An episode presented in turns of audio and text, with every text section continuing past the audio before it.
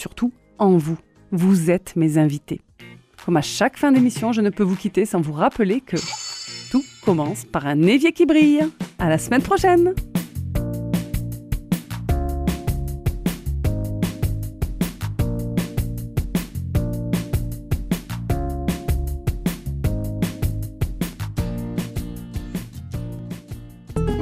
Radio Présence à Saint-Céré 95.8 Présence. Radio Présence 19h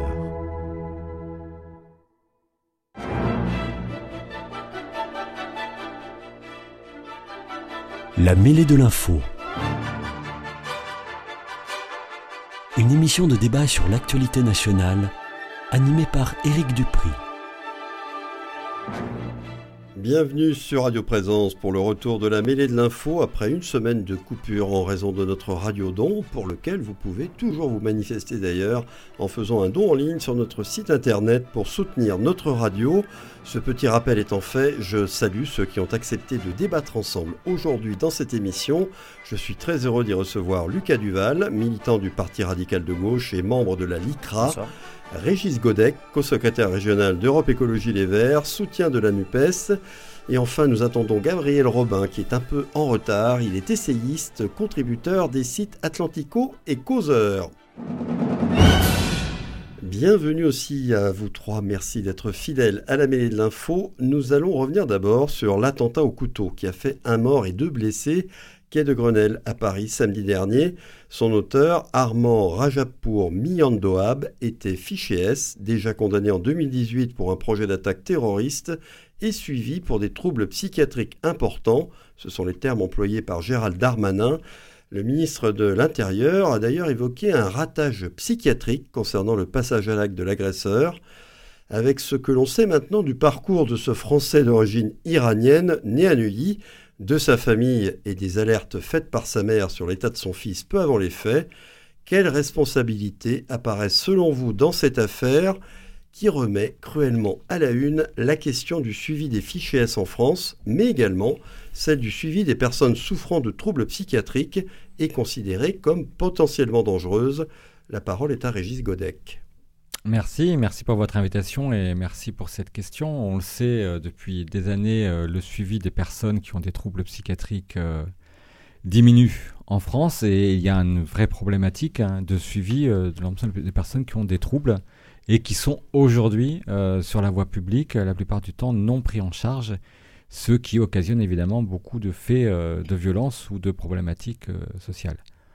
Pour autant, euh, pour la- l'attentat qui a eu lieu à Paris, euh, cet élément qui est mis en avant par le ministre peut aussi être le moyen de dissimuler une véritable erreur de suivi de la part du gouvernement. Et quand on lit euh, les informations sur le profil de la personne, sur le suivi, sur les antécédents, sur les liens avec d'autres affaires, je crois qu'il y a avant tout une défaillance des services de renseignement sur cette affaire et que cet attentat aurait dû, aurait pu être évité avec un travail euh, sérieux des services de renseignement. Et au-delà donc de la question euh, des moyens euh, qui ne sont pas suffisants sur l'encadrement des personnes à troubles psychiatri- psychiatriques, on peut s'interroger sur les moyens, alors dans leur montant, mais surtout dans leur utilisation sur les services de, renseignement. On sait qu'on massifie la collecte des données, mais une fois qu'on a des données massifiées, comment les traiter, comment les suivre, et je crois que là- là-dessus, il y a vraiment des moyens euh, de faire évoluer la doctrine française. Première intervention donc de Régis Godec. Alors je pose les mêmes questions bien sûr à Lucas Duval en attendant Gabriel Robin. Euh, vous, est-ce que vous voyez aussi avant tout un, ratage psychiatrique, comme l'a dit euh, Gérald Darmanin dans cette histoire? En gros, il incrimine plutôt les docteurs qui suivaient l'auteur de l'attentat, d'autant plus que la mère apparemment avait alerté hein, sur le fait que son fils pouvait passer à l'acte dans les, jours à venir. Ou est-ce que vous pensez, comme Régis Godec, qu'il y a eu euh, peut-être avant tout un raté dans le suivi de ce fichier S déjà condamné? Je pense que c'est un peu des deux. Euh, en réalité, euh, je pense que Régis Godec l'a- très bien dit, il y a un manque de moyens chronique dans le monde psychiatrique. Enfin, moi, je, pense à, un ami qui est aussi conseiller régional, Guillaume de Almeida Chavez, qui travaille, qui travaille justement dans une unité psychiatrique au nord de Toulouse et qui qui, lui a une résilience euh, que, j'admire, mais qui, nous dit toujours et qui nous alerte sur le manque chronique de moyens euh, au sein des unités psychiatriques, euh, tout comme au sein du monde de la santé en général, on va dire, et sur effectivement le manque de moyens des services de renseignement, on le sait qu'il est chronique. Et pourtant, ce n'est pas faute d'avoir eu, dans les années passées, malheureusement, nombre euh, d'attentats en France qui auraient dû du coup nous alerter sur la nécessité euh, d'augmenter euh, nos, nos, moyens de renseignement. Évidemment, nos services de renseignement font un travail formidable euh, à la hauteur de ce qu'ils peuvent faire. Ils déjouent euh, tous les jours ou toutes les semaines, je ne sais pas les, chiffres exacts, mais ils déjouent régulièrement des attentats. Euh, tous mais, les jours, même a dit, je crois, Gérald Darmanin, selon si, lui. Hein. Si, c'est le cas, eh bien, eh bien on, ne peut que les saluer. mais Cela dit, c'est inquiétant tout de même. C'est inquiétant tout de même, mais ça veut bien dire qu'il y a effectivement un manque de moyens. Si on, a, on réussit aujourd'hui parce qu'on a, parce qu'on a des services qui sont quand même performants, à déjouer nombre d'attentats, eh bien, on doit pouvoir réussir à, les déjouer tous ou presque. Je pense. En tout cas, euh, c'est mon avis. Il faudrait, euh, il faudrait évidemment mettre beaucoup plus de moyens sur euh, enfin, les services publics en général, hein, parce que les services de renseignement dépendent des, services publics, ce sont des, fonctionnaires. Hein, et on en, parle à chaque fois qu'on que, débat ici. c'est juste quelque chose de pas nouveau avec le gouvernement Macron euh, euh, depuis 2017, euh, de toujours couper dans les services publics et après de dire ah il y a eu un ratage. Alors on va revenir hein, sur l'aspect fichiers et suivi des fichiers. Je rappelle qu'il y en aurait 5000 aujourd'hui en France, mais je voudrais qu'on on reparle de, l'aspect donc psychiatrique, donc de ce nombre de personnes souffrant de troubles psychiatriques en France qui apparemment augmenterait alors il y en a certaines qui sont nées sur notre territoire, c'était le cas de l'auteur de l'attentat à Paris. Il y en a d'autres qui arrivent par les mouvements migratoires, parce qu'il n'y a pas de raison qu'il n'y en ait pas aussi parmi ceux qui arrivent. Est-ce que euh, on doit constater aujourd'hui que notre système hospitalier n'est plus adapté pour les suivre et pour les traiter, et donc il convient de mener d'urgence une réflexion sur la question Régis Golec. Bah, je crois qu'on va parler d'éducation aussi dans la deuxième partie d'émission. Et j'ai l'impression qu'on a deux phénomènes euh, qui peuvent être considérés de la même façon. C'est que nous avons une politique qui est mise en œuvre depuis un certain nombre d'années. On va prendre l'élection d'Emmanuel Macron 2017, euh, mais même avant lui, qui est une, politique dont l'objectif principal est la réduction des coûts, la réduction du déficit euh, budgétaire et la réduction de la pression fiscale, on va dire. Et donc, de fait, va dans le même temps la réduction des moyens publics consacrés à un certain nombre de politiques. Et les politiques de santé, et les politiques d'éducation, et des politiques prioritaires comme les politiques sociales en font les frais. Et ça ne peut pas se passer simplement par euh, euh, le, le, fait que les salaires des enseignants, que les salaires des personnes qui travaillent dans les éléments de santé n'évoluent pas aussi vite que les autres de la population. C'est que concrètement, ça a des répercussions sociales. Et ces répercussions sociales, ça en fait partie. Euh, des personnes qui se rendent, qui, les déserts médicaux, des personnes qui se rendent dans les services d'urgence, qui ne peuvent plus être prises en charge, des gens qui sont en souffrance sur des lits d'hôpitaux, dans les hôpitaux, parce qu'ils ne peuvent pas être pris en charge, ce sont des conséquences politiques concrètes. Et la question euh, des personnes qui sont en troubles psychiatriques en fait partie. Concrètement, qu'est-ce qui se passe? Des personnes qui devraient être prises en charge, qui devraient être encadrées, euh, qui posent potentiellement euh, des risques pour la population, des risques de sécurité, sont sur la voie publique et de plus en plus nombreux, de manière assez visible, euh, dans les milieux urbains la plupart du temps. Donc je crois qu'il y a là nécessité de se réinterroger sur les conséquences sociales de politiques économiques qui sont mises en œuvre et euh, évidemment, c'est le projet euh, que nous portons euh, dans l'Alliance des gauches et des écologistes. Je ne cite pas expressément la, NUPES, mais c'est la majorité alternative qu'on doit préparer pour 2027 pour dire que la doctrine du toujours moins de dépenses publiques se traduit par une société qui est une société violente et qui n'encadre pas bien les problématiques sociales et éducatives. Vous arrivez jusqu'à dire que c'est une société malade d'une certaine manière? Oui, c'est une société malade. Euh, pour parler de son évolution, de sa focalisation euh, sur la croissance, sa focalisation euh, sur les éléments budgétaires, parce que c'est un choix politique qui est fait. Ça, de- ce sont des de- aspects politiques, hein, mais Tout à est-ce fait. que notre société produit de plus en plus de gens qui ont des troubles psychiatriques? Je, je- je vais le dire que oui. Je vais le dire que oui parce que c'est une société d'addiction. En fait, la, la croissance se génère par l'addiction à un certain nombre de besoins. Et dans le même temps, il y a cette pression. Et euh, de, de l'autre côté, c'est une société qui diminue la prise en charge euh, pour les plus fragiles. Et euh, les personnes, évidemment, qui ont, euh, qui ont des troubles psychiatriques en font partie. Lucas Duval, même Non. question. Oui, oui, non, mais en réalité, je, suis- je, suis- je suis plutôt, euh, plutôt d'accord. C'est-à-dire qu'effectivement, si on cherche à, à être euh, les rois de ceux qui ont le moins d'impôts euh, pour les particuliers, euh, mais dans le même temps qu'on dit qu'on va en faire plus, mais avec moins de moyens, bon, je vois pas comment est-ce qu'ils peuvent faire. À un moment, euh, pour, pour euh, paraphraser euh, le chef de l'État, il n'y a pas d'argent magique. Il l'a dit, c'est vrai. Sauf qu'on ne peut pas en même temps dire, eh bien, on va faire moins de prélèvements sociaux, on va mettre moins d'impôts pour tout le monde, et euh, dans le même temps euh, couper dans les services publics, et dans le même temps dire, vous allez mieux vivre. La France, on est quand même le pays en Europe et dans le monde qui avons notre système euh, social, donc là notamment euh, la santé, euh, qui, qui- était, et même l'éducation, qui était euh, parmi les, les meilleurs au monde, euh, qui, euh, parce qu'on avait su investir au bon endroit et au bon moment, euh, sur, on avait su aussi investir sur des, sur, des, sur des personnes, parce que derrière les chiffres, il y a des personnes. C'est-à-dire que ben, à l'époque euh, où... alors moi, moi je j'ai pas l'âge, mais en même temps, ça me, fait, ça me fait sourire. On en parlera après de l'école, mais à l'époque où on, investissait sur les hussards noirs de la République, ben, c'était vraiment un investissement. C'est-à-dire qu'on se disait on va mettre de l'argent quelque part pour que la société, euh, vous l'avez dit, soit peut-être un peu moins malade euh, par la suite. Et, euh, et aujourd'hui, à toujours vouloir faire moins de pression euh, fiscale, eh bien, on finit par dégrader nos services publics. Et encore une fois, si on cherche un coupable, eh bien, c'est peut-être là qu'il faudrait le chercher pour essayer de le trouver. Euh, moi, euh, enfin, en tout cas, au, Parti radical de gauche, on a longtemps, euh, longtemps plaidé pour, pour l'impôt universel. C'est-à-dire que chacun paye l'impôt à sa juste valeur. C'est-à-dire ben, les personnes qui ne gagnent pas ou très peu d'argent, eh bien, paieraient peut-être un euro symbolique, mais qui leur serait grandement ra- rendu avec, euh, avec les, prestations sociales. Mais dans le même temps, ça veut dire que les personnes qui gagnent extrêmement, enfin, qui gagnent beaucoup, beaucoup d'argent, eh bien, devraient également payer beaucoup, beaucoup d'impôts. Et euh, c'est ça la, la- la promesse française, c'est de pouvoir, c'est de pouvoir contribuer à la, à la richesse nationale et à l'effort national à travers un pacte de tous envers tous. C'est-à-dire que ben, c'est ça aussi l'impôt. C'est se dire que je suis solidaire euh, de la personne qui, est à côté de moi. Non pas parce que c'est euh, la charité, je sais qu'on est chez Radio Présence, c'est pas la charité chrétienne, c'est plus un pacte social entre, chacun.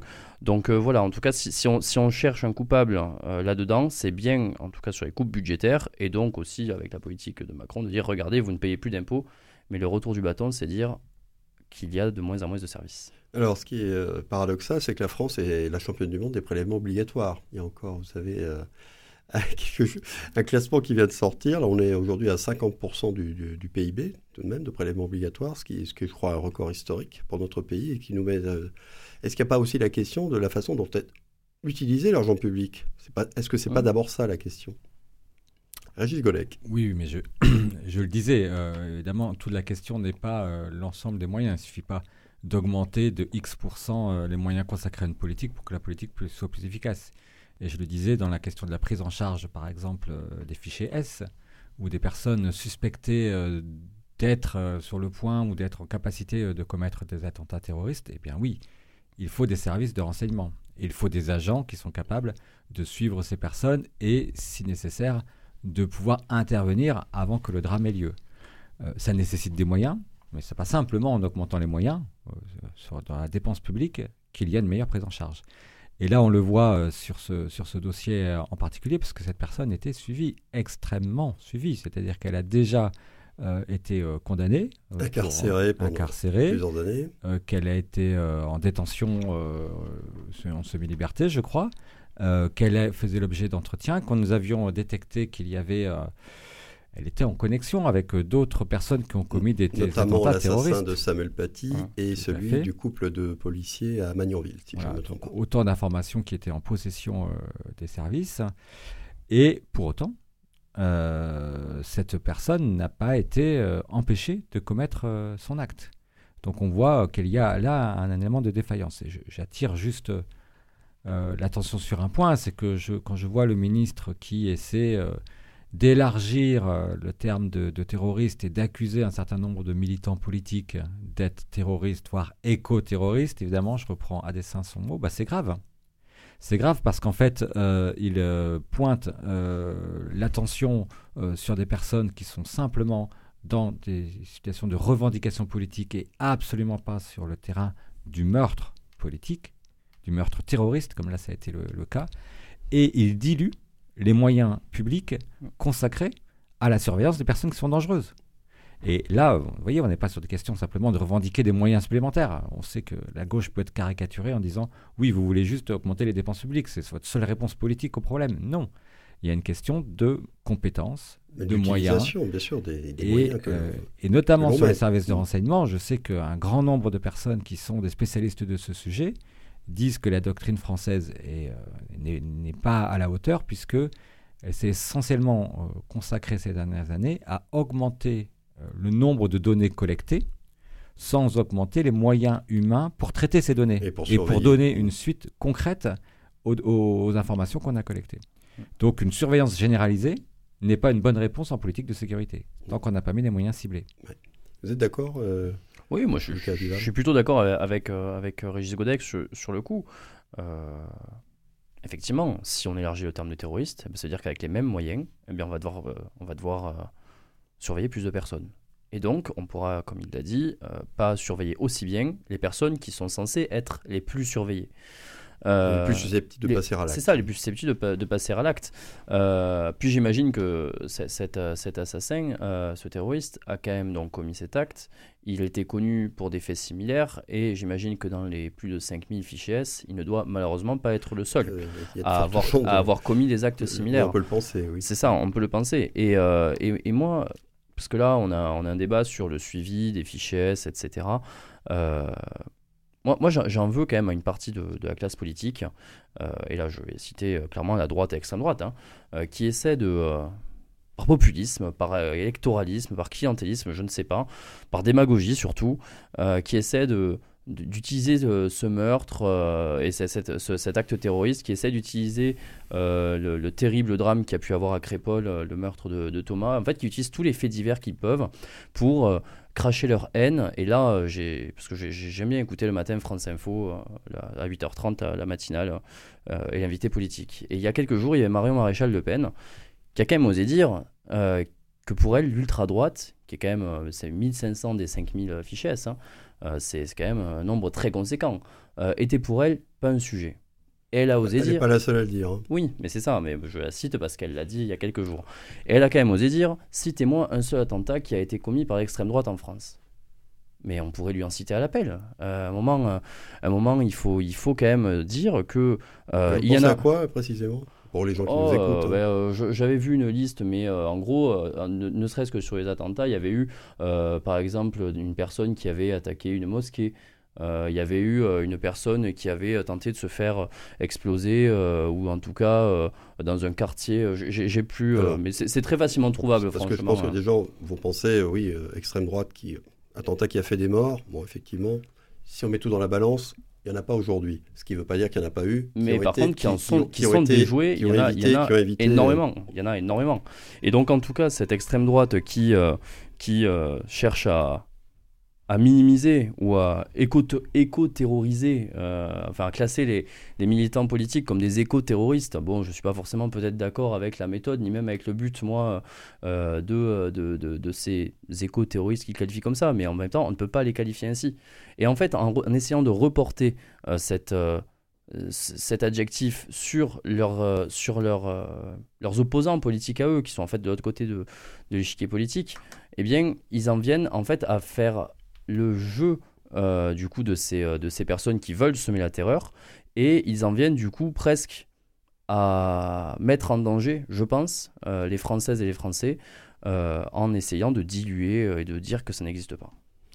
Alors, je crois que Gabriel Robin est en train d'arriver, mais je vais poser la, question suivante puisqu'on parle des, des fichiers, donc 5000 en France.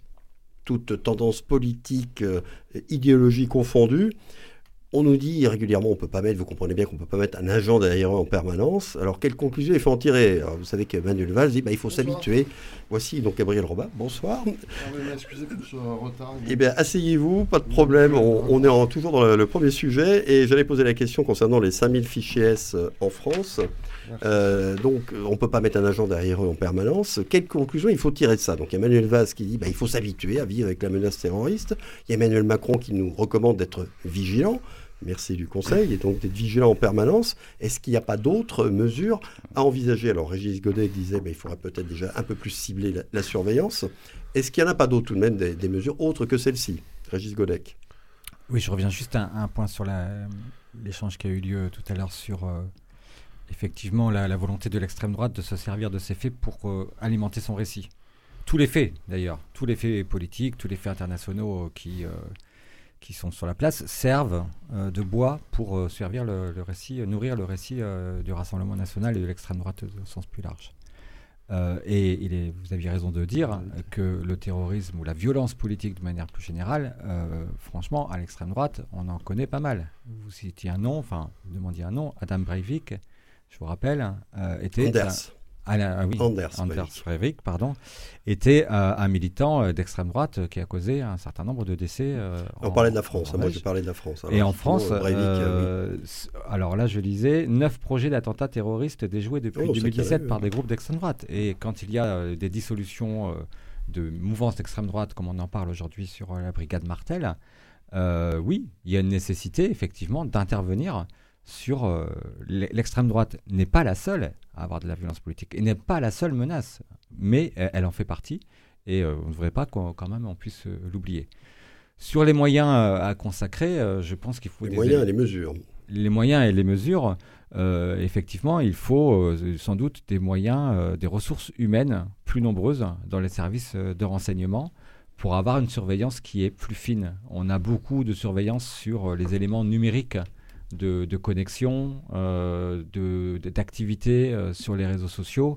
Euh, mais on sait qu'il y a moyen de les, de les déjouer déjà d'une part, mais en plus que les, éléments de préparation d'un attentat et d'un passage à l'acte se détectent souvent par des éléments de la vie quotidienne et c'est par un suivi plus fin sans doute que sur ces personnes on peut détecter. Et sans doute sur ce cas, le cas de l'attentat, un meilleur suivi euh, humain aurait permis euh, d'intercepter cette personne avant qu'elle passe à l'acte. Est-ce que la question des expulsions de personnes dangereuses en France, potentiellement dangereuses, qui ont déjà été condamnées et dont on sait qu'elles pourraient repasser à l'acte, peut se poser pour vous ou pas du tout? Alors, je sais pas pourquoi. Parce qu'elles ne sont pas françaises, bien entendu. Oui, mais je ne sais pas pourquoi vous posez la question sur le cas euh, dont on parle, parce qu'effectivement, expulser un je Français... Parle, en général, je parle des 5000 fichiers Je ne parle pas seulement du cas qui vient de se eh bien, euh, Dites-moi, dans les 5000, combien ne sont pas de nationalité française mais il y en a qui ne sont pas de nationalité française. Ils sont sans doute une minorité. Il y, en a eu quelques-uns. Donc, euh, les, OQTF, non, les OQTF non appliqués, on sait qu'il y, y, a eu des conséquences Tout à fait. parfois. Mais je, pensais à ça. Juste, je, je souligne les glissements qu'on fait, de manière consciente ou inconsciente, entre euh, fichier S menace terroriste, euh, elle est forcément islamique et, et, ah, elle, n'est pas forcément islamique. Et, elle est euh, portée par des étrangers. Non, je crois qu'il faut complexifier l'affaire. La violence politique et le passage à l'acte euh, terroriste n'est pas plus particulièrement le fait de ces personnes. Mais il, y a, aussi, mais il y a euh, un terrorisme islamiste qui est réel, qu'il faut, euh, contre lequel il faut lutter, et il faut avoir les moyens de lutter. Mais euh, complexifions la problématique de la violence politique et du passage à l'acte terroriste. C'est un des aspects. Gabriel Romain. il y a beaucoup de choses à dire hein. sur ce sujet dont on parle depuis des décennies déjà. parce que, alors bon, je veux bien qu'il n'y ait pas que le terrorisme islamiste dans le monde, c'est vrai. en France, c'est tout de même celui qui nous a le plus frappé au cours des 40 dernières années, et de très loin. Euh, je peux remonter euh, à 1995 avec euh, Khaled Kelkel. C'était pour moi le patient zéro du terrorisme islamiste en France, qui était un membre du GIA, le groupe, islamique, armé. on peut même remonter avant, dans les années 80, déjà sur fond de conflit israélo-palestinien, avec l'attentat de la rue des Rosiers et d'autres. Euh, je ne vais pas tous vous les faire. Il y a aussi le panarabisme qui a causé des, attentats. L'attentat de Lockerbie en Écosse, euh, c'est la Libye qui l'avait commandité. Euh, là, c'était pas un attentat directement islamiste, mais le panarabisme, contrairement à ce qu'on croit, parfois on l'oppose à l'islamisme. En réalité, c'est beaucoup plus complexe. Nasser s'était servi des frères musulmans.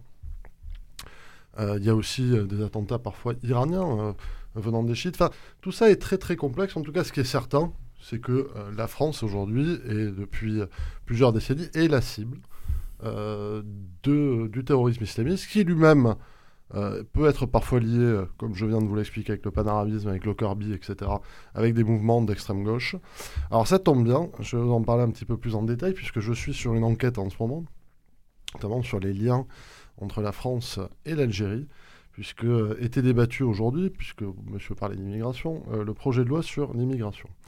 Dont on parlera certainement la semaine prochaine. Il s'avère qu'il y a eu un petit débat au sein de la majorité présidentielle entre Édouard Philippe, qui depuis un an propose euh, de supprimer les accords de 68 facilitant l'installation et le séjour euh, des immigrés algériens en France, euh, avec M. Macron qui lui s'est opposé vertement. Il n'a pas fait que ça d'ailleurs, M. Macron, puisqu'au Parlement européen, par exemple, il y a eu un vote pour condamner l'état de droit au Maroc, qui a été porté par le groupe Renaissance.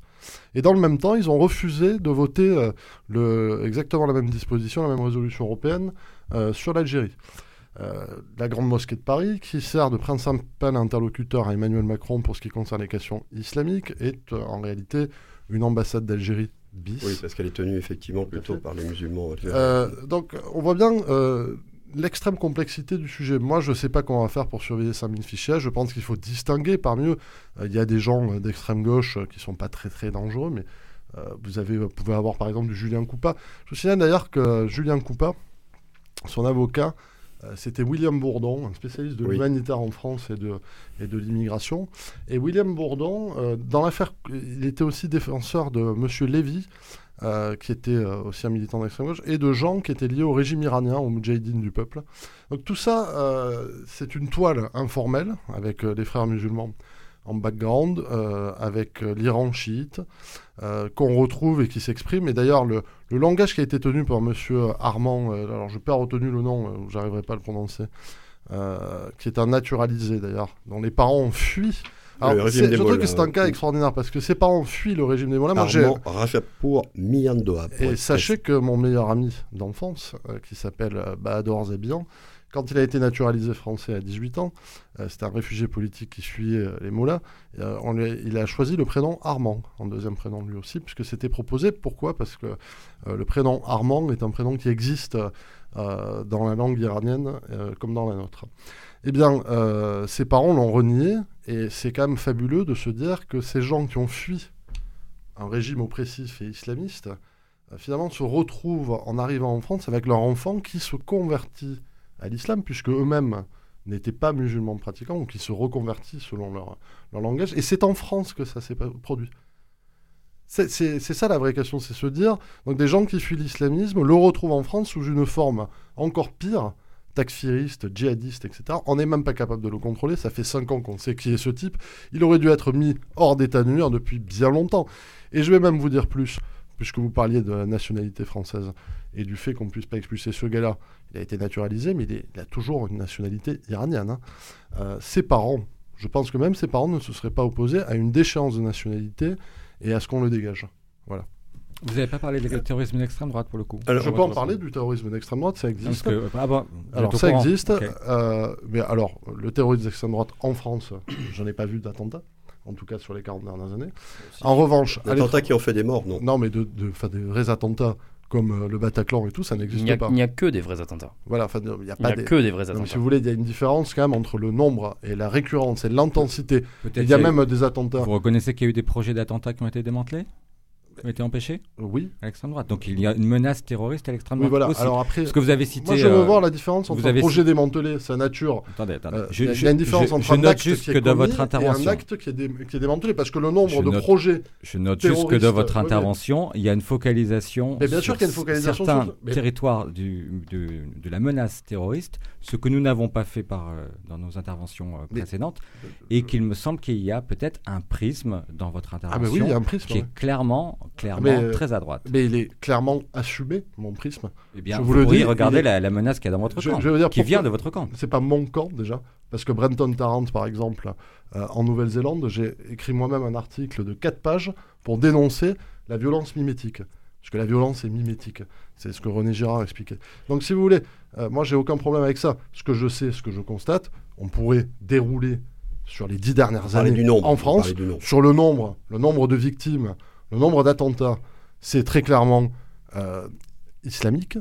Et en plus de ça, je vais vous dire que dans les chiffres statistiques en Europe, la menace d'extrême gauche et d'ultra gauche est plus grande que la menace d'extrême droite. Et il y a eu plus de victimes et plus de cas recensés. Du ça, c'est statistique. du coup, ne parlons pas de la menace. Et de- du coup, Alors, ne parlons pas Je- de. la Non, démonstration n'est pas. qu'on- on mais du coup, ne parlons pas de l'extrême gauche non plus. Vous en avez parlé du terrorisme d'extrême gauche? Oui, aussi. Bon.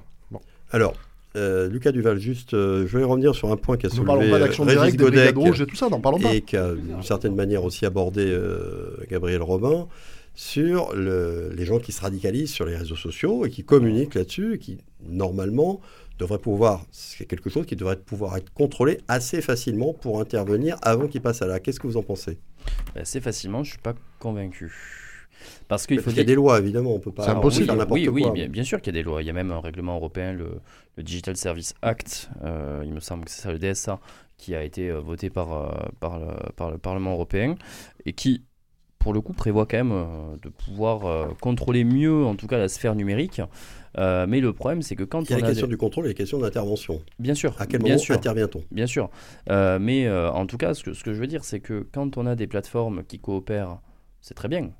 Mais quand on a des plateformes qui se mettent à être... euh, je parler de Twitter par exemple, où, euh, où euh, le propriétaire de Twitter dit très clairement que lui, il est pour la liberté d'expression absolue à l'américaine et que presque il s'en fout complètement des lois européennes. Il est même prêt à supprimer Twitter de, de- l'Union européenne. hein. Ça pose quand même un, problème particulier. Effectivement, il y a ça, se voit notamment sur la plateforme TikTok, il me semble, qu'il y a des, des influenceurs professionnels qui sont euh, euh, aux mains euh, de, enfin même qui sont en fait des agents euh, de puissances étrangères et qui euh, euh, vont déverser des, messages antiennes. Par exemple, la, la- polémique qu'il y a pu avoir avec euh, l'abaya en début d'année, euh, ça vient euh, de là, ça vient de, gros de, comptes sur TikTok euh, qui euh, disaient aux jeunes, aux jeunes filles, euh, oui, euh, si jamais tu, si jamais tu ne portes pas la baya, tu es une mauvaise musulmane.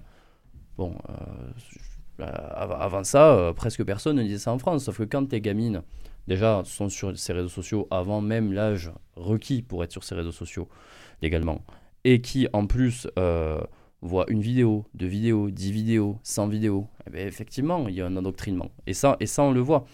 Euh, après, peut-être que, parce qu'on parlait qu'effectivement, il y a de plus en plus de collecte de données par les services de renseignement, ce qui pour moi n'est pas une mauvaise chose, tant que c'est réglementé.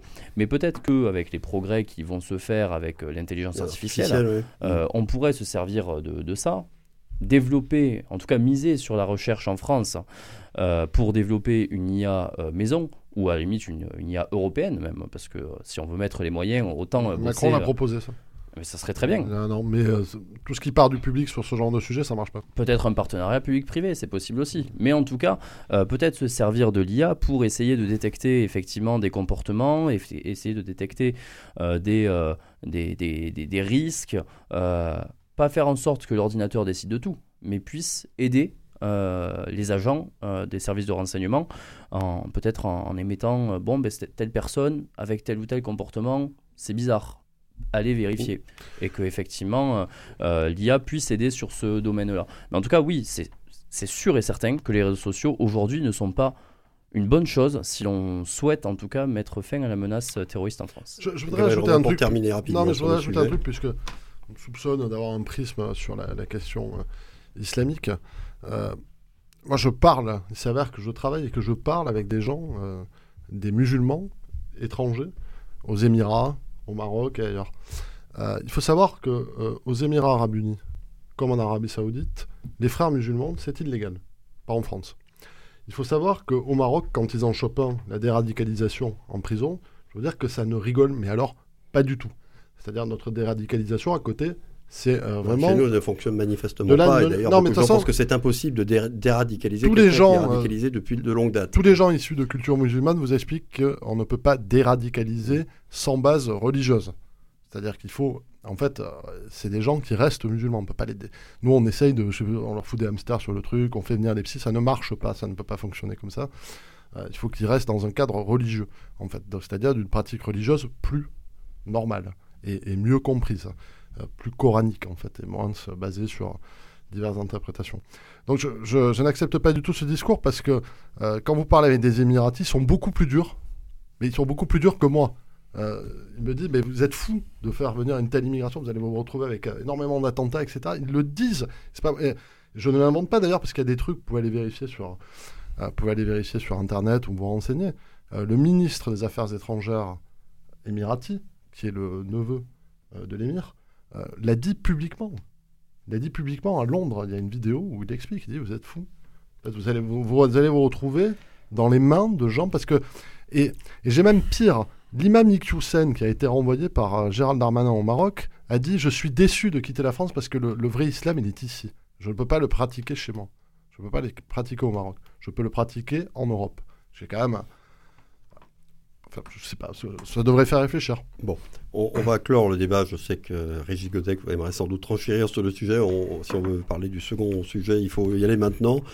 Ça reste ouvert. On sait qu'il y a des inquiétudes assez légitimes sur toutes ces questions. Petite pause avant de nous retrouver tous les quatre dans une vingtaine de secondes pour ce deuxième débat. Restez bien à l'écoute de Radio Présence. À tout de suite.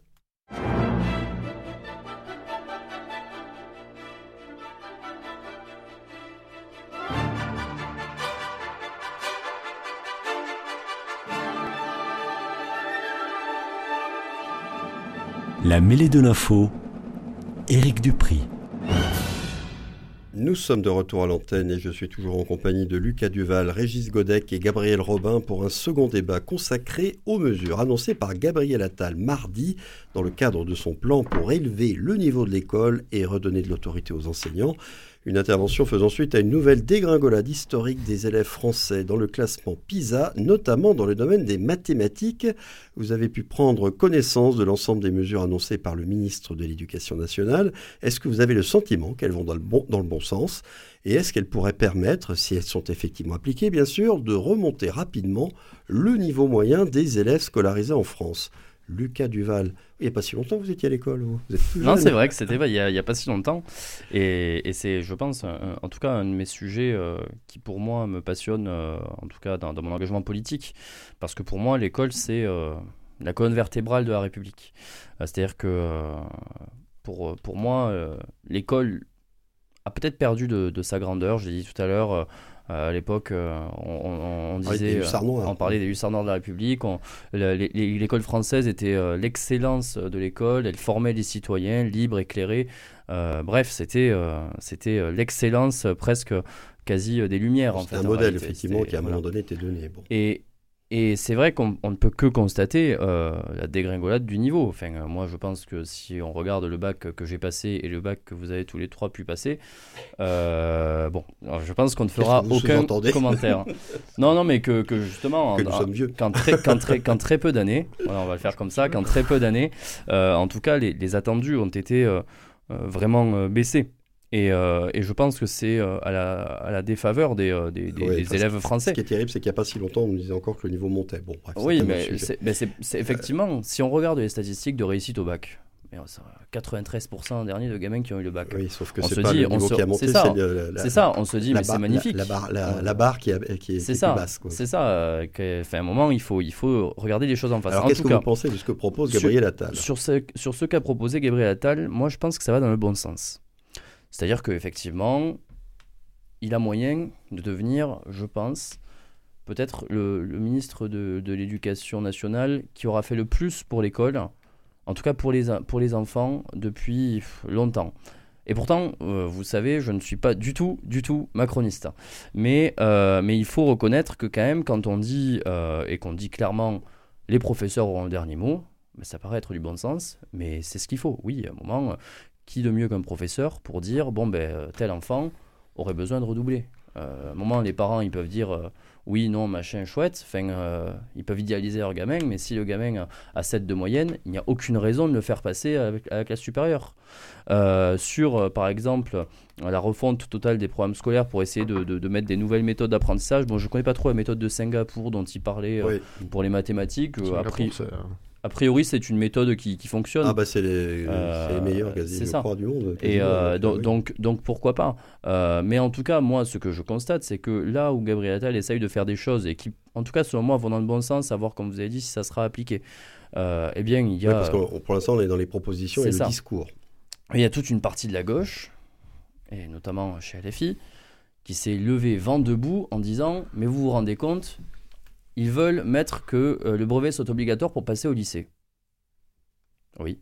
Et alors, enfin, à un moment, euh, si la personne n'a pas réussi à avoir son brevet, c'est qu'il ne doit pas avoir les, les, connaissances suffisantes pour accéder au lycée. Enfin, moi, ça me semble logique. Et en fait, ce, misérabilisme dans lequel veulent enfermer une partie de la gauche, c'est-à-dire que moi, c'était un tweet de Louis Boyard, en fait, qui, qui, qui, qui m'a un peu. De la France Insoumise. C'est ça, de la un peu son de commerce aussi. Hein. C'est ça. En fait, il dit, il dit oui, c'est une honte, regardez. Euh, en gros, euh, ben. Euh, les, les, gens des classes moyennes ne pourront pas avoir le brevet, ils ne pourront pas aller au lycée. Mais quelle honte quand on, est, quand on se dit de gauche, parce que pour moi, il n'est pas de gauche. En plus, aller au lycée sans avoir le brevet, quel est l'intérêt? C'est ça. Surtout ça mais, euh, mais en tout cas, quelle honte quand on se dit de gauche euh, que, de, que, de, que de dire regardez, les classes moyennes n'ont pas les capacités, c'est ça qui sous-entend, que les classes moyennes, les classes populaires n'ont pas les capacités d'avoir un diplôme. C'est du mépris de classe. C'est du mépris de classe, parce que Louis Boyard est, il faut le dire, un bourgeois euh, qui, euh, en fait, a toujours, a toujours vécu d'être contre, contre, contre. Et bref, en tout cas, moi, ça m'a révolté. Donc pour moi, il faut voir ce que ça donnera. En tout cas, on va dans le bon sens. Alors, Gabriel Robin, vous êtes un père de famille sans doute très attentif au programme scolaire. je ne suis pas le, meilleur pour parler de, l'école, parce que je n'aimais pas ça. Je n'aimais pas l'école, moi. Euh, c'était, euh, c'était une souffrance pour moi de me rendre à l'école. J'étais un peu comme... on a été d'autres dans votre cas. Comme euh, Stéphane Zweig, quand il parle des, maîtres et tout ça. Moi, j'étais, plutôt un partisan de l'école buissonnière que de, que de l'école. attentive... Bon, voilà, j'étais pas... J'étais un élève un peu dissipé. Cela étant, j'aimais apprendre, en revanche. Et je trouve qu'en France, on avait un système qui était parfois un peu euh, rigide. Euh, c'est-à-dire, on avait les mauvais aspects du système asiatique sans les avantages, c'est-à-dire sans la discipline sans le, euh, sans le bon apprentissage tel qu'il est donné là-bas. il y a du bon dans ce que propose euh, Gabriel Attal, c'est vrai. Notamment la perspective des classes de niveau par matière fait beaucoup polémique au collège. À gauche. Ben, en fait, c'est excellent. Euh, parce que c'est un truc que j'avais fait un papier pour défendre cette idée, parce que euh, c'est une idée qui vient du Royaume-Uni et que m'avait présenté un copain des militaires qui était basé en Angleterre dans le cadre d'un échange, et ses enfants avaient été formés dans ce système-là. Il m'avait dit, mais c'est fabuleux en fait, parce que ce sont des, des classes, on peut être rétrogradé, mais on peut monter aussi. En fait, les gens, quand ils sont mis par niveau, déjà, euh, c'est pas frustrant pour ceux qui sont moins bons, et euh, ça ne retient pas ceux qui sont meilleurs de, de, progresser. Donc en fait, c'est vraiment excellent. Ça donne beaucoup plus d'espace et de temps aussi aux professeurs pour euh, vraiment performer avec les meilleurs. Et en plus de ça... Et aider ceux qui sont moins bons peut-être à, progresser. Et en plus de ça, c'est par matière. Parce que aussi, hein. dans une même classe, vous pouvez vous retrouver par exemple dans le meilleur groupe en histoire et en français et euh, dans le groupe intermédiaire euh, en mathématiques et euh, je sais pas en latin par exemple. Ce qui fait que ça va aussi miser sur vos points forts. Et nous, on a, on a une tendance, et c'est vrai, et c'était bien quand c'était possible, à l'humanité générale, c'est-à-dire à des gens très capables d'à peu près tout résoudre. malheureusement, on se retrouve dans une forme de, dans une économie et dans une société d'hyperspécialisation. Donc, miser sur les points forts des gens, déjà, sur les points forts des enfants, ça donne confiance. C'est-à-dire que le, gamin qui est très fort en sport et très fort en français, si on, l'encourage à être encore plus fort en sport et en français, mais je pense qu'en fait, ça va rejaillir sur ses matières faibles. Si c'est bien fait, après c'est toujours pareil. Quoi. Euh, moi, ça me fait penser, euh, moi qui, j'adore les sports de combat, j'en ai beaucoup fait. Euh, je me rappelle qu'à l'époque, en, en Muay Thai, vous aviez des gens qui, étaient, qui avaient peur, par exemple, de, de, prendre du corps à corps et tout ça. Mais en fait, on faisait par atelier, atelier de niveau. Et si vous étiez meilleur, par exemple, en anglaise, vous pouviez être dans le meilleur groupe d'anglaise et dans un groupe un peu moins fort sur le corps à corps. Et bien, je, je vois un petit peu la, même philosophie derrière. Après, le problème, c'est ce sera une fois de plus euh, l'application. Euh, effectivement, nos résultats PISA sont catastrophiques et devraient vraiment nous inquiéter. Il y a une inquiétude hein, quand on est aussi bas quand même, dans tous les domaines. Il ne se passe rien, c'est ça qui est C'est qu'il y a un énorme problème, énorme. C'est terrifiant même. Alors, concernant les, groupes de niveau, il y a un certain nombre de représentants de syndicats d'enseignants qui ont fait part de leur scepticisme après les annonces hein, de ces mesures par Gabriel Attal. Entre autres, il y a deux, choses qui les ont choqués. Le redoublement qu'ils ont qualifié de redoublement à l'ancienne, et puis ces groupes de niveau qui, selon eux, auraient fait preuve de leur inefficacité et qui pourraient même accentuer les inégalités. Il vaut mieux pas un bon redoublement que passer en Godec, Sur l'ensemble déjà de ce qu'a annoncé euh, Gabriel Attal, qu'est-ce que vous en pensez? Est-ce que vous ressortez des mesures qui vont dans le bon sens, selon vous? Est-ce qu'il y en a d'autres euh, pour lesquels vous n'adhérez pas du tout? Ah, Première observation, euh, la course à l'échalote pour euh, le fauteuil de l'Élysée a commencé. Gabriel Attal est, bien positionné pour concourir à, ce, poste-là. Et effectivement, il fait des annonces successives qui sont des annonces pour séduire un certain électorat, qui n'est pas l'électorat d'ailleurs initial d'Emmanuel Macron en, 2017. Et aujourd'hui, enfin ces derniers jours, il a fait un certain nombre d'annonces qui vont clairement dans ce sens.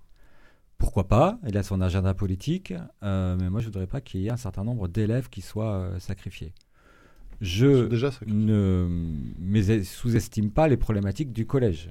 Euh, le collège va mal et le collège est dans le parcours des enfants l'élément, l'endroit qui est le plus difficile. Et le collège ne répond plus aux attentes ni des, ni des enfants, ni des parents, ni des enseignants. Donc il y a une problématique au niveau du Il y a un mécontentement général. Voilà, il y a vraiment un, segment du parcours scolaire qui est défaillant. Donc je comprends et je, partage le fait qu'il faut euh, savoir y répondre par Partager des le constat. Mmh. Mais euh, je peux prendre l'une des mesures qui a été, euh, qui est pour moi la plus problématique, c'est ces niveaux. Ces différentes classes de niveau vont renforcer la ségrégation entre les enfants comment on vit en fait le fait d'être affecté à un niveau plutôt qu'à un autre niveau. Comment l'enfant le, vit il, y a il peut y avoir, il peut y avoir, je ne dis pas qu'il y a forcément, il peut y avoir un élément de stigmatisation euh, d'être dans tel ou tel niveau. Si ça s'accompagnait réellement d'une prise en charge différenciée, avec une discrimination positive, en disant nous mettons des moyens supplémentaires, en direction des enfants qui ont besoin de plus de moyens de la République je dirais pourquoi pas. Mais quand je vois que les éléments euh, budgétaires qui sont mis en place sur l'encadrement ne le permettent pas, je dis c'est de la poudre aux yeux. Et clairement, des enfants vont s'homogénéiser par leur niveau. Les meilleurs sont meilleurs. Bah, tant mieux pour il vaut mieux ça. Et, les, les, élèves qui ont des difficultés avec l'enseignement scolaire seront moins bons. Vous parliez de votre euh, mmh. expérience avec euh, l'éducation nationale. Moi aussi, j'ai une expérience avec l'éducation nationale justement qui a été particulièrement difficile sur le collège. Et moi, sur le début du collège, clairement, j'aurais été dans les classes de niveau inférieur. Et je pense que j'aurais été sans doute euh, amené et euh, resté dans, à ce niveau-là parce que je me serais senti représenté et renvoyé à ce stade-là. Et je crois que cette évolution est très dangereuse et qu'elle est dénoncée par un grand nombre d'enseignants, de syndicats enseignants, et un grand nombre de chercheurs sur euh, des spécialistes de l'éducation. J'espère qu'on n'ira pas jusqu'au bout, j'espère qu'il y aura des éléments de discussion, mais il me semble que c'est la partie la plus problématique euh, de, du projet qui, est, euh, qui a été présenté hier. Le brevet, le redoublement, ce sont des éléments qui sont problématiques, mais je crois que les niveaux, c'est vraiment... Le groupe de niveau qui vous choque le plus. Oui. Et vous ne voyez pas une seconde pour je, améliorer je, la situation, c'est pas la bonne... Ça empire. S'il y a des bonnes questions à se, à se, poser au niveau du, collège, je pense que c'est euh, beaucoup sur ce qu'on enseigne, comment on donne envie d'apprendre aux enfants. Parce que c'est ça, en fait, quand on est enfant au collège qui nous manque. C'est qu'on on est là et on a beaucoup de choses à vivre sur cette période-là et de, choses qui nous perturbent, perturbent sur cette période-là. Et on ne sait pas au juste, on ne sait plus au juste pourquoi les, les contenus nous concerneraient. Et dans les méthodes éducatives, il y a beaucoup de choses à faire évoluer pour réimpliquer les enfants. Vous, Lucas Duval, les groupes de niveau, euh, vous êtes plutôt tendance Gabriel Robin, plutôt tendance Régis Godec? Moi, je suis plutôt euh, tendance euh, à dire comme Gabriel Robin en réalité. Surtout, surtout que moi, j'ai écouté la conférence de presse dans son ensemble. parce que parce que je travaille aussi pour des élus. Bon, mettons de côté les arrière-pensées politiques, politiciennes, mais, mais enfin moi, carriéristes de, de, chacun a donné son exemple. Parlons vraiment de ce. Chacun, a donné son, chacun a donné son exemple de, ressenti au niveau du collège. Bon, moi, j'avais la chance d'être très fort en maths. Mais alors, quand, Moi aussi, j'étais bon. mais, mais c'est-à-dire que vraiment, euh, Mm. je, je- je- je captais tout assez rapidement en mathématiques. J'avais cette chance-là, c'était pas le cas pour d'autres matières. Euh, et c'était surtout pas le cas pour d'autres dans ma classe. Ce qui fait que quand euh, on faisait une leçon, eh bien effectivement, là où moi je comprenais du premier coup, mais il y en a, ils prenaient deux ou trois coups. Bon, c'est pas grave, ça arrive. Mais ça voulait dire aussi que moi, les deux et troisième coups, eh ben, c'était presque des coups pour rien. Oui. Et, euh, et le truc, c'est Vous, que ça ne vous tirait pas vers le haut ah, moi, oui. ça ne me tirait pas vers le haut, ça, au contraire même. Mm. Et j'ai même un professeur qui un jour m'a dit, c'est très, enfin, c'est une anecdote, il m'a dit, euh, c'est très simple, là je donne, je donne la méthode facile, mais on va donner, mais plus tard on fera comme ça quand les gens auront compris. Et moi je lui ai dit, Ben, c'est très simple, je vais faire directement la méthode difficile entre guillemets. Et il m'a quand même dit, c'est très simple, si tu fais comme ça au contrôle, tu auras zéro. Mm. Parce qu'il fallait passer par la méthode simple. Sauf qu'en fait, eh bien, C'est- euh, C'est débile. hein. c'est débile parce qu'on bride, on bride, on bride les, les élèves qui voudraient aller plus vite et qui peut-être ont besoin d'aller plus vite aussi pour leur, pour leur, euh, pour leur euh, façon d'apprendre. Donc pour ceux qui sont bons dans les matières, c'est très bien. Mais sauf que ce qui, ce qui, ce qui, ce qui n'a pas été dit, c'est que pour les groupes de niveau, euh, pour les, ceux qui ont des difficultés dans les matières, alors déjà a priori ce sera que sur le français et les mathématiques. En plus, ouais. Ce qui fait qu'ils auront une classe commune pour toutes les autres matières, mais surtout que pour les groupes de niveau avec les niveaux Sur les deux inférieurs, matières les plus problématiques. c'est ça. Bah, c'est- Et- de matière, effectivement, et- ça pêche le plus. hein. Et donc sur ces deux matières-là, donc les, les élèves qui auront le plus de difficultés seront surtout mis dans des groupes de classe beaucoup plus réduits pour permettre aux professeurs de pouvoir enseigner différemment, de pouvoir prendre plus de temps individuellement avec les élèves Bah oui. et de pouvoir euh, et de pouvoir du coup essayer de les faire mieux progresser. Bon, Puis ça compense l'absentéisme quand même de nombreux parents qui n'ont pas le temps, qui parfois ont- n'y comprennent rien. c'est ça. Enfin moi, Donc si, si c'est fait, c'est pas pour rien. Et, et donc, C'est- et donc tout ça pour dire, bon effectivement c'est sur le papier. Moi, moi je le dis sur le papier, euh, mais euh, j'achète, il n'y a pas de souci, je signe où À voir si ça sera appliqué. Bah, après, il y aura le la question du financement qui est posée aussi par beaucoup de. de- de- il, il me En semble qu'il revanche, a- En hein. revanche, je vais, tiens, je vais avoir un petit passage progressif, progressiste pour une fois. Attention, Euh, attention. non, non, non, mais je pas suis- trop violemment. hein. Mais Voilà. ne, le re- ne le retenez pas. Non, mais je suis, je, peux être assez progressiste sur Non, certains domaines, étonnamment. Non, non, mais je, je vous surprendrai. Je, je- je suis relativement progressiste sur certains sujets. Progresser. Euh, sur euh, sur la sur l'école, je pense qu'il y a euh, tout ce qui est euh, expression euh, artistique, euh, sportive, euh, projet collectif, etc. n'est pas assez bien en avant ou pas assez bien fait. Et euh, ça manque un peu quand même dans cette euh, euh, dans cette perspective. Il faut les bases, il faut que tout soit maîtrisé, c'est vrai. Mais il faut aussi que on les adapte, les jeunes et les enfants, au véritable monde professionnel. Le monde professionnel, il est collaboratif. Il est basé pas uniquement sur du par cœur, mais sur la capacité à chercher. La, partie sport en France, euh, je trouve qu'elle est un peu ringarde. Il faut tous faire le même sport, etc. Il y en a peut-être qui ont envie, euh, peut-être avoir un peu plus de choix, un petit peu plus à la carte, et pas se baser que sur les clubs privés. Euh, la partie expression artistique aussi, je trouve que c'est assez faible. Par exemple, il y, a- très très peu de collèges en France. Vous pouvez avoir un projet vidéo ou un projet radio, ou des choses comme ça. Alors c'est une question de moyens aussi. Mais tout ça me semble un petit peu absent quand même de leur vision. Et c'est dommage. Parce qu'il y a des gens qui sont capables de se révéler sur des choses collaboratives, etc. Et qui, euh, dans le cadre d'un apprentissage par cœur dans la classe, assis toute la journée, se font chier. Quoi. Ouais, et puis question de maturité, parfois, on n'est pas Voilà. tous au même niveau aussi. Euh, bon, euh, Régis Godec, les arguments qu'a euh, mis en avant Lucas Duval, vous les entendez ou pas? Bah, en tout cas, je constate que Gabriel Attal a l'air d'être très convaincant dans ses conférences de presse. hein, puisque quand on insiste à ces conférences de presse, on rentre dans la conférence de presse en défendant les hussards noirs de la République. Et euh, cette, école, euh, cette école qui fondait la République, en fait, hein, le projet des hussards noirs de la République, Ah oui. c'est de construire la société de demain au travers de l'école hein, et de l'enseignement, et une République qui soit une République que- qui, soit, euh, qui construise l'égalité à tous les échelons de la société. Et là, je pense que nous sommes très très loin du projet noirs voyez de la un République. projet inégalitaire. Au contraire, je, je- je vois une, une évolution effectivement, euh, on va dire libérale en tout cas, euh, qui conforte et qui installe en son sein euh, les différences de la société. Et ça, c'est effectivement un projet politique euh, qui est euh, celui de Gabriel Attal, je l'entends, mais qui est un projet politique euh, contre lequel moi je lutte. Oui, je lutte parce que je pense qu'au contraire, l'école euh, est le lieu où on peut justement croiser des personnes de catégories sociales différentes plus Ça que par les voir. activités. Ça n'a pas à voir avec ça. Là. Ah, eh bien, euh, il y a les phénomènes d'évitement scolaire qui sont déjà extrêmement nombreux euh, en France. Mais je pense qu'aujourd'hui, à l'intérieur, enfin demain avec ce projet, à l'intérieur du collège, il y aura aussi des euh, sections différentes, des niveaux différents qui feront un deuxième niveau de ségrégation. Et je pense qu'il faut vraiment euh, s'opposer à, à cette, Après, à je, je veux dire que ce qu'il propose, ça Cette- existe déjà dans le privé. cette bon, logique, euh, de, cette logique de classement qui est celle qui, est, mise en œuvre par ce Mais gouvernement. ces trucs de niveau, ça existe déjà dans le privé. Moi, moi j'ai mon fils dans le privé, j'assume totalement. hein. J'ai fait toute ma scolarité dans le public, il était hors de question qu'il aille dans le public. Pourquoi aujourd'hui. Hors de que- question Ça lui a été interdit par son père Euh, Ouais, c'est ça. Donc je l'ai mis dans le privé parce que je considérais que le, je considère que le, le privé aujourd'hui était, était mieux. Voilà. La Euh, séquence vous progressiste Vous n'êtes pas le seul, n'êtes pas le seul, mais est-ce que justement, ce serait Eh pas ben, le moyen non, de mais- ramener les gens du privé vers le justement- public Justement, c'est un peu plus. euh, Il y, a- il y a beaucoup plus de choses dans le privé. Des choses qu'il ne ferait pas. Par exemple, les cours de sport. Il y a énormément de cours de sport qui sont proposés. Des cours d'échecs.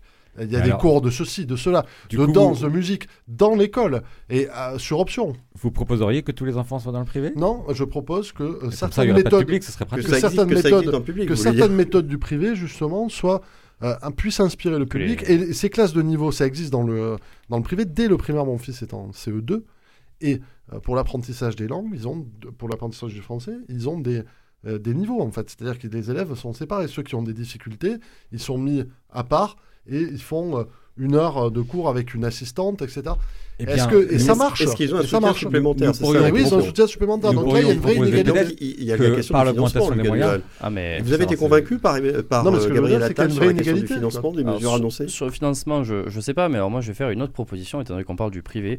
Moi je suis très attaché à l'école publique et euh, je suis convaincu que si euh, on disait au privé qu'ils allaient toucher les subventions du ministère de l'Éducation si et seulement si ils se conformaient à, une, à la carte scolaire et aux critères de mixité sociale, eh bien, oui, là, je vois Gabriel Non, mais le mais privé, voilà. c'est la liberté d'enseignement. Sauf- Excusez-moi. sauf, sauf que du coup, La liberté, c'est un tiers, c'est- un c'est tiers une du budget, de- cardinale de un notre tiers du pays. budget d'éducation nationale. Il y a qui va- en qui va dans le 1986 privé, avec donc-. Donc, euh, je pense que si ce tiers-là Ouais. était remis euh, dans le public, eh bien, peut-être qu'il y aurait moins de problèmes dans le public. Allez, on va terminer ce numéro là-dessus. C'était le 134e numéro de la mêlée de l'info. Merci beaucoup à tous les trois d'y avoir participé. Merci à Christophe Aubry qui a assuré la réalisation aujourd'hui.